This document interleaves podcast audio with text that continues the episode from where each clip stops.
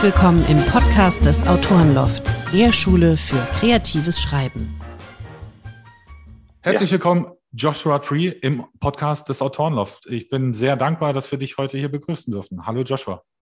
Ja, vielen Dank für die Einladung. Ich freue mich hier zu sein.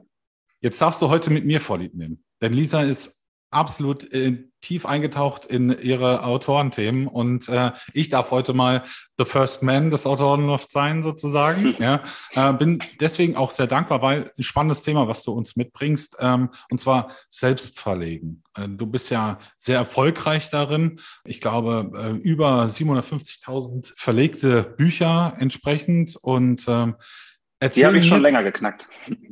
Okay, ja, also wie gesagt, das ist okay. Wir, wir merken gerade auch in unserer Community, unsere, wir haben natürlich den Post auf der Homepage, der ist auch schon ein paar Tage älter. Dann sag, verraten wir uns doch, wie viele sind es aktuell und wie bist du dazu gekommen? Also zum Jahreswechsel habe ich die Millionen Bücher geknackt. Das war so ein Benchmark, den ich mir irgendwann mal vorgenommen habe, als das noch so eine Träumerei war, sage ich mal. So eine Millionen Gesamtauflage der eigenen Bücher. Ich habe jetzt auch schon ordentlich viele geschrieben, muss man dazu sagen. Ja, das war immer irgendwie so ein Meilenstein, den ich im Kopf hatte. Und das war ganz schön zu sehen, dass das dieses Jahr funktioniert hat, liegt auch ein bisschen mit daran, dass ich den englischsprachigen Markt ähm, mit erschlossen habe. Und das hätte wahrscheinlich mit ausschließlich deutschen Büchern ein, zwei Jahre länger gedauert. Mhm. Du, du merkst, jetzt werde ich gerade sehr äh, ehrfürchtig. Also eine Million herzlichen Glückwunsch dazu auf jeden Fall auch an der Stelle. Danke. Und äh, auch Glückwunsch zum Markteintritt, sage ich jetzt mal. Ist Internationalisierung ist ja auch immer so eine Herausforderung. Schwierig. Aber gehen wir kurz zu den Anfängen zurück. Was war der Beweggrund, warum Joshua gesagt hat, Mensch, Verlage finde ich toll. Gleichzeitig kann ich meine Community, meine Zielgruppe selbst besser erreichen. Was waren die Beweggründe? Also ich habe vor meiner Zeit als Science-Fiction-Autor schon mal einen Ratgeber verfasst mit meinem Bruder zusammen. Und das war über Allegria, das ist ein Label vom Ulstein Verlag, haben wir diesen Ratgeber auf den Markt gebracht. Und das war ein ganz spannender Prozess. Also einmal die Programmleiterin war unfassbar nett und hilfsbereit und wir hatten einen ganz tollen Kontakt zum Verlag. Und Gleichzeitig hat man uns auch viele Freiheiten gelassen, was so das Lektorat anging. Die wollte uns die ganzen äh, Scherze rausstreichen, weil wir hatten so ein bisschen so einen rotzig frechen Ratgeber geschrieben, sage ich mal. Und das wurde alles rausgestrichen. Da haben wir gesagt, nee, das ist nicht unser Stil. Und das ist gerade das Schöne, dass es so ein bisschen ähm, ja, näher am Leser ist. Und das wurde dann auch alles akzeptiert und so. Aber gleichzeitig gab es Sachen wie die Coverwahl, wo wir keinen Einfluss drauf hatten. Und den Titel, Mhm. Mm, wo wir danach gesagt haben, okay, das Buch ist nicht so gut gelaufen, weil diese zwei Sachen einfach nicht gestimmt haben. Und da hatten wir aber nicht so richtig Mitspracherecht und auch noch nicht so richtig die Ahnung, muss ich auch dazu sagen. Da war das eher, ja, okay, also Ulstein, die werden schon wissen, was sie machen. Und dann haben wir gemerkt, nee, das ist gar nicht unbedingt der Fall. Das war so meine erste Berührung mit diesem Verlagsprinzip, was ich irgendwie häufiger sehe, dass von zehn Büchern eins unterstützt wird und der Rest läuft mit. Und wenn darunter irgendwas zufällig funktionieren sollte, dann ist das super. Und die meiste Aufmerksamkeit wird aber auf dieses eine Buch gelegt, wo man denkt, okay, das hat viel, viel Potenzial. Ja, das hat mir irgendwie nicht so richtig gepasst. Und dann habe ich während der Weltreise gesehen, okay, es gibt dieses Self-Publishing, das war mir vorher gar nicht so richtig klar. Also ich wusste, es gibt irgendwie Indie-Autoren, Books on Demand gibt es ja auch schon länger. Aber für mich war das immer irgendwie Schrott, der es nicht zum Verlag schafft. Das war so mein inneres Bild davon.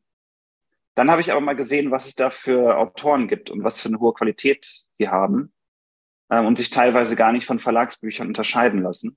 Und dann habe ich gesehen, was die teilweise verdienen, weil sie so viel einbehalten von dem Gewinn. Und ich war ja nicht die 70 Prozent gewöhnt von Amazon, den Self-Publisher behalten darf, sondern die sieben Prozent vom Verlag und habe dagegen so meine zwei Jahre Arbeit an dem Buch gesehen und dachte, okay, das steht irgendwie in keinem Verhältnis. Und dadurch ist das Self-Publishing für mich interessant geworden, weil ich auch auf der Suche war nach einer Arbeit, die mir Spaß macht, die ich auch langfristig machen kann. Und das hat so ein bisschen an dem Klischee gerüttelt, dass Autoren arme Mäuse sind, die zu Hause äh, an ihren Geschichten werkeln. Und ja, das muss nicht so sein. Also die, das Risiko was heißt das Risiko? Es gibt ja wenig Anfangsinvestitionen, aber es wird immer noch viele geben, die nicht viel Geld verdienen damit oder nicht davon leben können. Aber es ist gut möglich. Und gut möglich hat mir schon immer ausgereicht, um Risiken einzugehen, nach vorne zu gehen und beharrlich zu bleiben. Jetzt hast du natürlich auch, gerade was, was ich wahrgenommen habe, so den Buchprozess an sich angesprochen, sei es jetzt auf Verlagsebene oder natürlich auch im, im Self-Publishing. Ich glaube, der darf in der Entstehung durchaus ähnlich sein, wenn ich das richtig verstanden habe. Weil da ist, da ist meine Frage, jetzt hat Joshua eine Idee, eine Buchidee und von der Vorgehensweise, du konzipierst, dann äh, schreibst du dein Manuskript bestenfalls. Hast du, äh, wie wie, ich sag mal, nicht Benchmarken will ich gar nicht sagen, aber hast du einen Sparringspartner? Tauschst du dich aus? Äh, wie entwickelst du jetzt zum Beispiel Buchideen? Das ist im Prinzip das Leichteste an meiner Arbeit, muss ich sagen. Ich habe unfassbar viele Ideen und nicht genug Zeit, die alle zu Papier zu bringen. Das ist eigentlich mein Hauptproblem. Ich, ich weiß gar nicht exakt, wie viele Bücher, ich glaube 45 Bücher habe ich geschrieben. Könnten eins mehr oder eins weniger sein. Aber das sind ja nur ein paar Ideen von denen, die mir im Kopf rumschwirren. Also sobald ich irgendwas im Fernsehen sehe, was anderes lese oder irgendwie am Strand liege und die Gedanken schweifen lasse, dann kommen mir tausend Ideen, die ich meistens auch notiere in einem kleinen Heftchen. Und dann ist nur die Frage, was davon mache ich zuerst? Und oft ist es auch so, man ist ja als Self-Publisher auch immer Unternehmer. Das geht einfach Hand in Hand, dass ich schaue, okay, was sind Sachen, die vielversprechend sind gerade und wenn ich was sehe, was gerade die Leser wünschen und was gerade sehr populär ist, dann überlege ich mir im zweiten Schritt, okay, hätte ich Spaß daran, das zu schreiben? Und wenn ich das mit Ja beantworten kann, dann ähm, passiert es auch schon mal, dass ich gezielt nach Ideen suche, die in ein bestimmtes Genre gehen oder bestimmte Tropes behandeln, die gerade einfach populär sind und daraus dann eine Geschichte stricke. Das kann in dem Prozess schon mal sein. Und dann, dann geht das nächste alles los. Mhm. Genau da äh, wollte ich gerade einhaken, so dann geht das nächste alles los. Das heißt, okay, du hast geschrieben, sage ich jetzt mal, aber grundlegend von der Prozesswelt geht es dann auch Lektorat, ähm, Korrektorat und so weiter. Also da, da hast du einfach ja. dann dein, dein, dein Netzwerk, mit dem du da eng zusammenarbeitest. Genau, ich habe so eine eigene Pipeline quasi mit äh, Korrektoren, Lektoren, mit Cover-Designern, denen ich vertraue. Also ich habe so ein paar Designer gefunden, die, wenn ich ihnen eine Idee sage fürs Cover, weil also wenn man ein Cover von mir sieht, dann bis auf das von Fischer Thor im Verlag, dann ist es immer, dass ich die Idee hatte, was da drauf sein soll. Also das Motiv, was da drauf ist, ist immer, weil ich vorher gesagt habe, das will ich da drauf haben, in den Farben mit der äh, Typo. Mhm. Ähm, das ist sehr eng durchgeplant, sage ich mal. Also ich versuche da möglichst nichts dem Zufall zu überlassen. Mhm. Und oft ist es auch so, ähm, anders als beim Verlag, dass ich das Cover schon ganz am Anfang habe und den Klappentext auch. Mhm. Weil das sind die beiden ja, Hauptverkaufspunkte, sage ich mal, für mein Buch. So die und die müssen stimmen. Genau. Also es, das ist so ein kompliziertes Geflecht aus, also jedes Genre hat ja seine eigenen Tropes. Also gerade habe ich so eine Military Science Fiction geschrieben, da ist es meistens so, dass es um eine Crew von irgendwie Ausgestoßenen oder Reservisten geht, also die belächelt werden, irgendwie Militär die dann äh, die letzte Hoffnung werden gegen eine große Gefahr wie eine Alien-Invasion oder sonst was äh, oder noch ein veraltetes Schiff haben. So ein gutes Beispiel ist immer Battlestar Galactica. Das ist so eine Serie, die im Prinzip alle Tropes bedient, die dieses Genre der Military Science Fiction und Space Opera groß machen, was die Leser auch erwarten.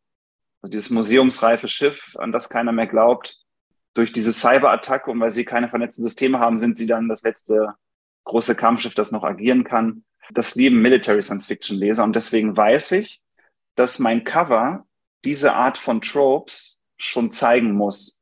Mhm. Dass man auf den ersten Blick sieht, okay, das ist das, was ich suche. Das ist nämlich mehr von dem, was ich mag, in anderer Form. Und der Klappentext muss diese Tropes natürlich dann auch beinhalten und so ein gutes Zusammenspiel mit dem Cover finden, damit es ein Gesamtpaket ist, wo der Leser sagen kann, ja, ich habe vielleicht gerade Battlestar Galactica gesehen, ich möchte mehr davon oder jetzt habe ich gerade The Expense gelesen, was gibt's denn noch, was so ähnlich ist? Gutes Beispiel war auch dieser Vampir-Hype nach Twilight.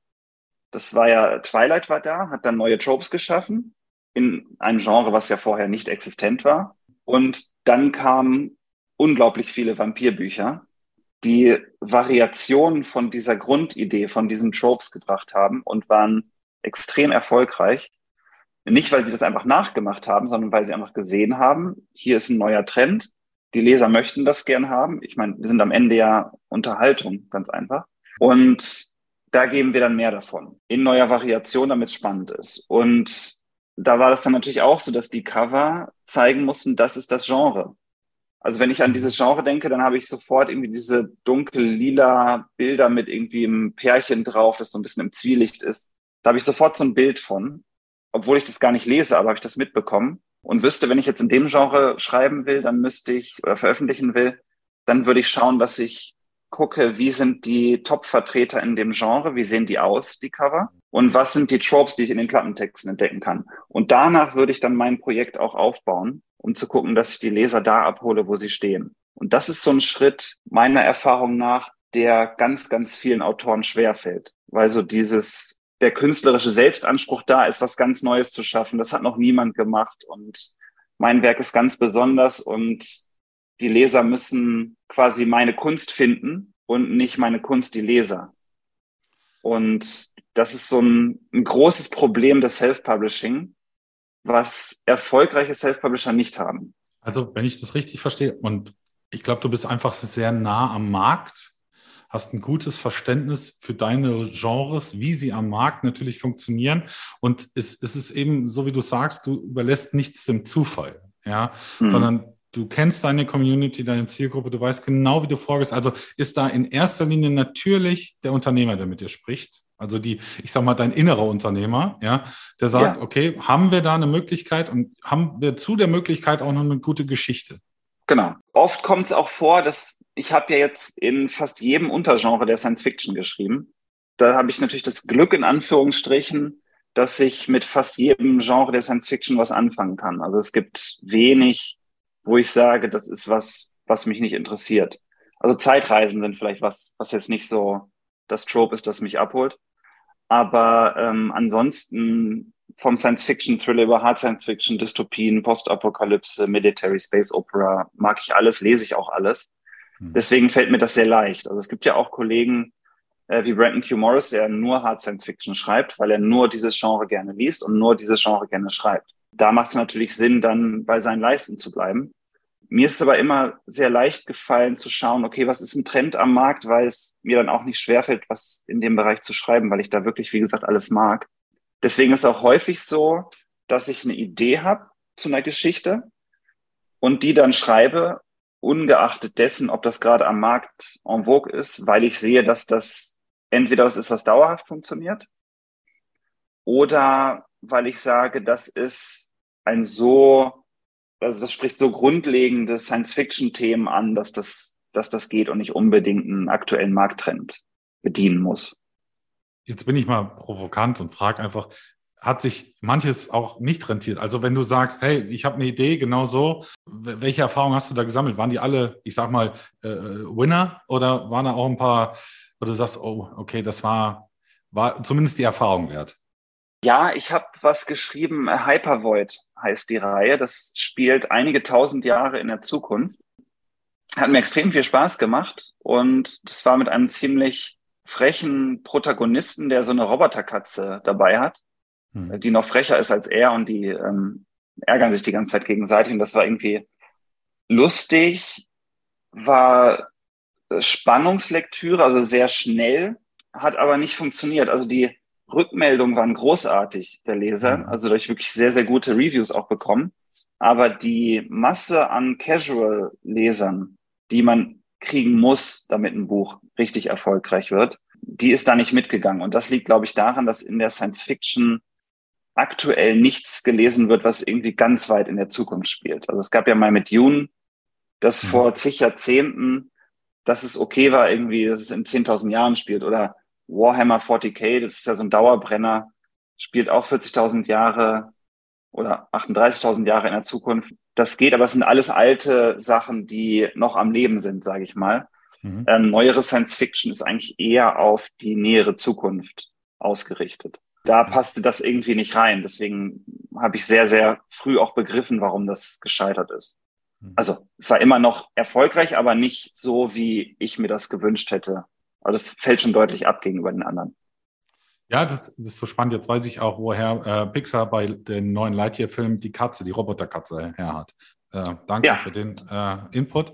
Damit das jetzt auch alle wissen. Ja, genau. ja, das ist spannend, aber ich erkenne natürlich auch die, die, ja, keine Ambivalenz, das will ich gar nicht so sagen, aber die Herausforderung, die du eben hast, als auch Selbstverleger zu sagen, hey, ich bin natürlich Unternehmer, ihr Lieben. Ja, ähm, und da auch und ganz ehrlich, ähm, das ist auch das, was wir im, in unserem Empowerment-Kurs, ohne Werbung machen zu wollen, aber vor allen Dingen ich sage, AutorInnen sind auch Unternehmer. Ob das jetzt im Selbstverlag ist oder in Vertragsverhandlungen mit Verlagen, da sind sie ja mhm. auch. Und dann, ich glaube, du kennst das selber, zu sagen, oh, da ist ein Verlag, der, also wie bei Allegria äh, damals, ja, die, die wollen unser Buch verlegen, hey, egal was in Anführungsstrichen die Zahlen, wir freuen uns drauf, bitte lieber Verlag, danke.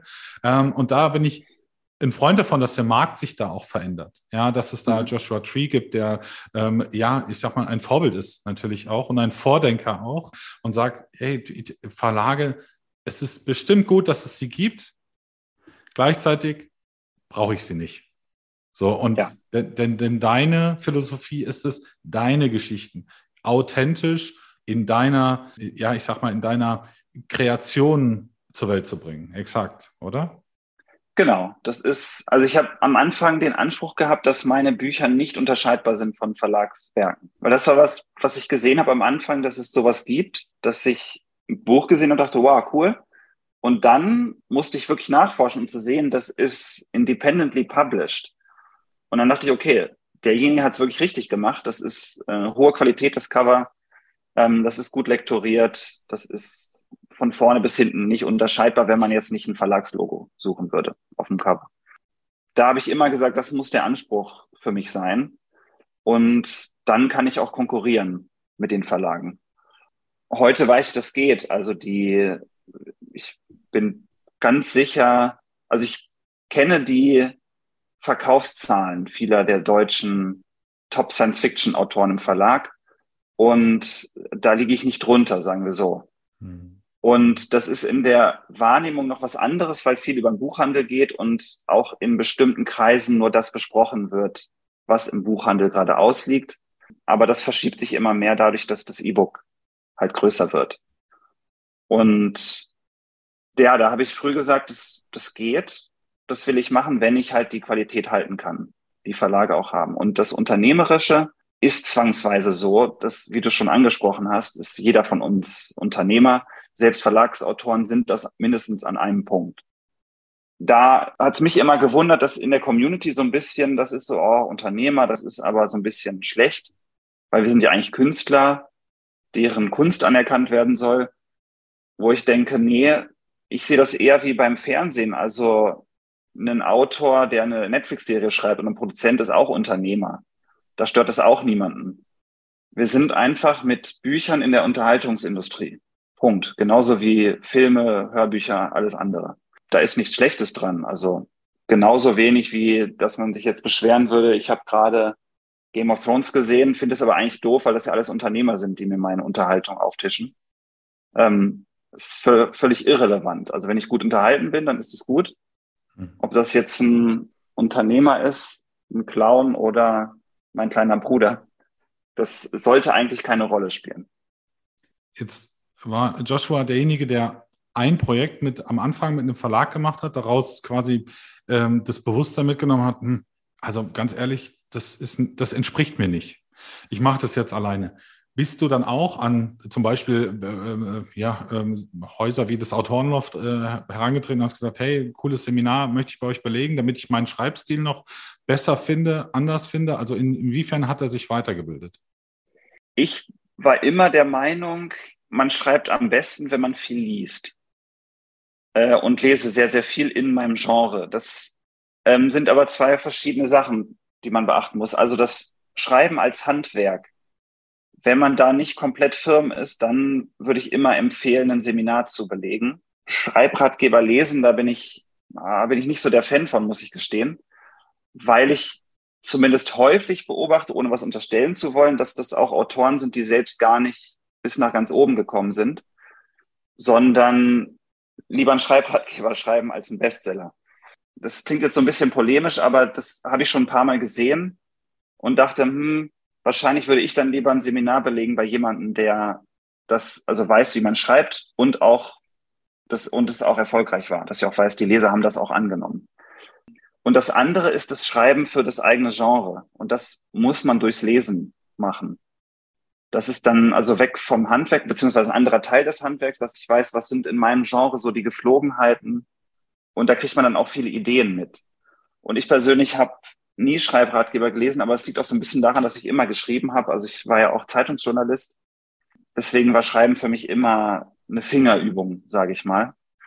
Und ich konnte auch schon ganz am Anfang der Autorentätigkeit sehr, sehr schnell einen hohen Output mhm. ähm, bringen, weil ich das Schreiben, wie gesagt, sehr leicht finde und die durchs viele Lesen auch Sätze und so ein Satzbild automatisch kommen. Ja, das Schöne ist, dass das ja auch was uns eint, egal wie es publiziert wird in der Form. Und ähm, ich glaube, hm, Du bist ja am 15. und 16. Oktober bei uns im Präsenzseminar mhm. in Hamburg und ich glaube, das ist auch wichtig, dass da ja auch ein bisschen vermittelt wird, dass eben, wie, wie gehe ich an das Selbstverlegen keine Rocket Science ist, nenne ich es jetzt mal, sondern dass es ganz pragmatische Wege und Mittel dorthin gibt ähm, und man, und, äh, ich sag mal, unsere Teilnehmerinnen auch keine Angst davor haben, brauchen, äh, sondern äh, bestimmt Respekt. Ähm, was dürfen unsere Teilnehmerinnen denn, ähm, ich sage mal, erwarten von dem Seminar? Ja, also ich werde halt zeigen, dass Self-Publishing viele aus vielen Fäden besteht, die man in der Hand halten muss. Das kann so ein bisschen abschreckend wirken. Das Gute ist aber, wenn man ein bisschen Fleiß und Durchhaltevermögen mitbringt und die einzelnen Fäden nacheinander aufgreift, und keine Angst davor hat, die in der Hand zu halten, weil man kann das alles lernen, dann ist Erfolg tatsächlich planbar. Also ich hatte gerade ein Beispiel mit einem befreundeten Autor, der in das Science-Fiction-Genre wechseln wollte. Das heißt, er musste bei Null anfangen, weil da hatte er keine Leser. Und da habe ich gesagt, okay, ich unterstütze dich dabei. Und dann sind wir die einzelnen Schritte durchgegangen. Wie muss das Cover aussehen? Wie muss der Klappentext aussehen? Was müssen für Tropes in den Klappentext? Wie sollten die gegliedert sein? Ähm, was ist die Veröffentlichungsstrategie? Macht man eine Preisaktion oder nicht? Wo bewirbt man das? Und so weiter und so fort. Und das ist ein Bestseller geworden. Und von null, weil einfach die bestimmten Schritte, die es gibt, die sind planbar. Man, wenn man sich daran hält, wenn man bereit ist zu lernen, dann kann man tatsächlich einen Bestseller planen. Das ist so. Es gibt natürlich, also es kann sein, dass man mal zwei, drei Anläufe braucht, weil sich der Markt irgendwie verändert. Dann ist es manchmal gut, statt zu lange zu analysieren, was schiefgelaufen ist, das nächste Buch zu schreiben. Aber grundsätzlich kann man das planen und 99 Prozent der Autoren scheitern daran, dass sie bestimmte Schritte nicht tun oder nicht tun wollen. Häufig ist es so, dass die Lernbereitschaft fehlt das sehe ich dann, dass zum Beispiel in der Facebook-Gruppe Fragen gestellt werden, die man mit einmal googeln in einer Self-Publisher-Bibel ablesen kann. Dann merke ich, okay, da stimmt das Mindset nicht, weil ich sollte viel Zeit darauf verwenden, zu lernen und nicht zu sagen, ach, ich frage wen anders, dann brauche ich keine Zeit investieren. Das, das wird nicht funktionieren. Also man muss die Bereitschaft haben, wie gesagt, die einzelnen Fäden selbst aufzugreifen, zu lernen und dann soll man sich auch gerne helfen lassen weil andere Autoren, die schon erfolgreich sind im Genre, meistens sehr, sehr freundliche Gesellen sind, die äh, eine helfende Hand reichen. Ja, also der Hauptaspekt, um das nochmal zusammenzubringen, ist, mhm. Erfolg ist planbar im Self-Publishing. Das sind nicht alles Glückstreffer.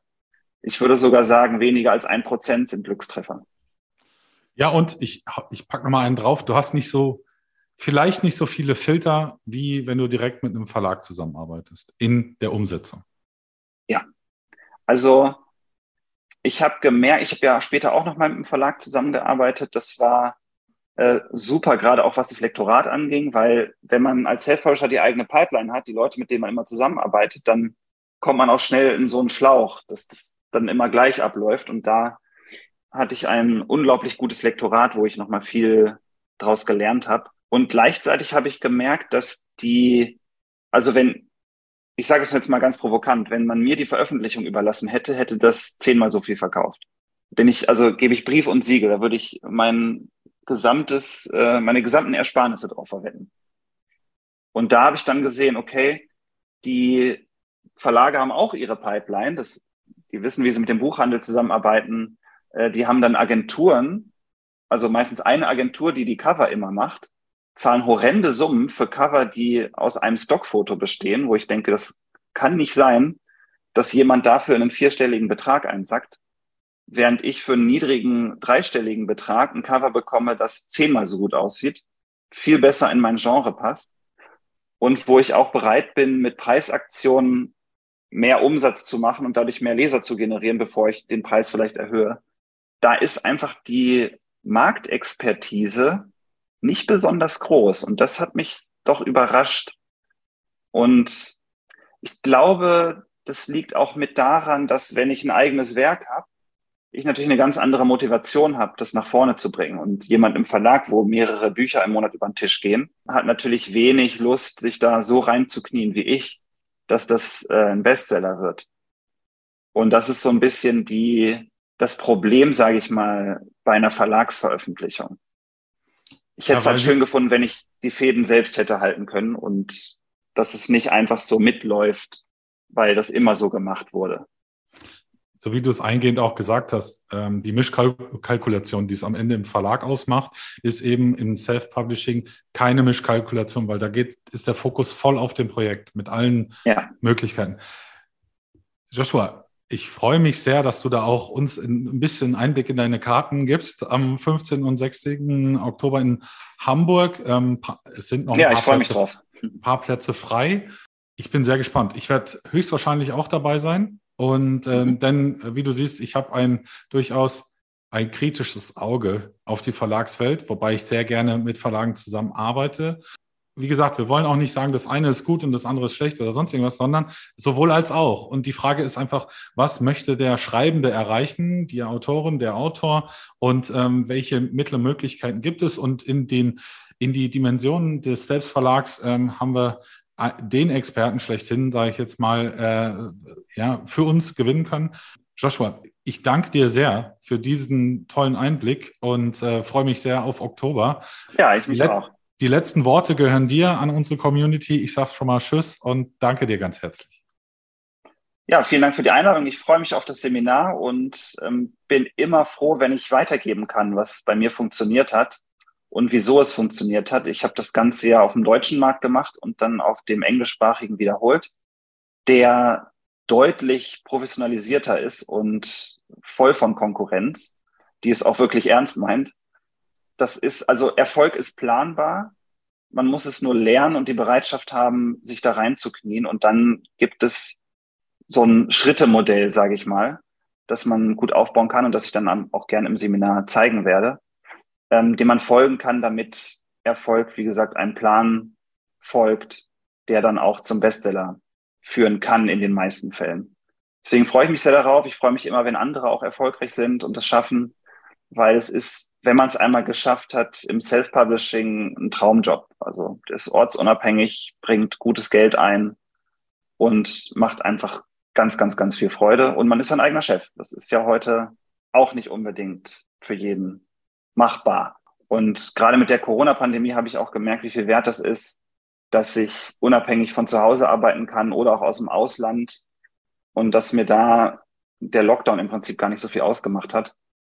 Insofern, ich helfe immer gern. Ich freue mich auf das Seminar, dass das auch mal so ein bisschen strukturieren kann. Deswegen wird es für mich auch spannend.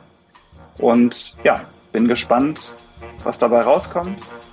Und bin mir sicher, dass wir da eine, einige erfolgreiche Autoren rausholen können.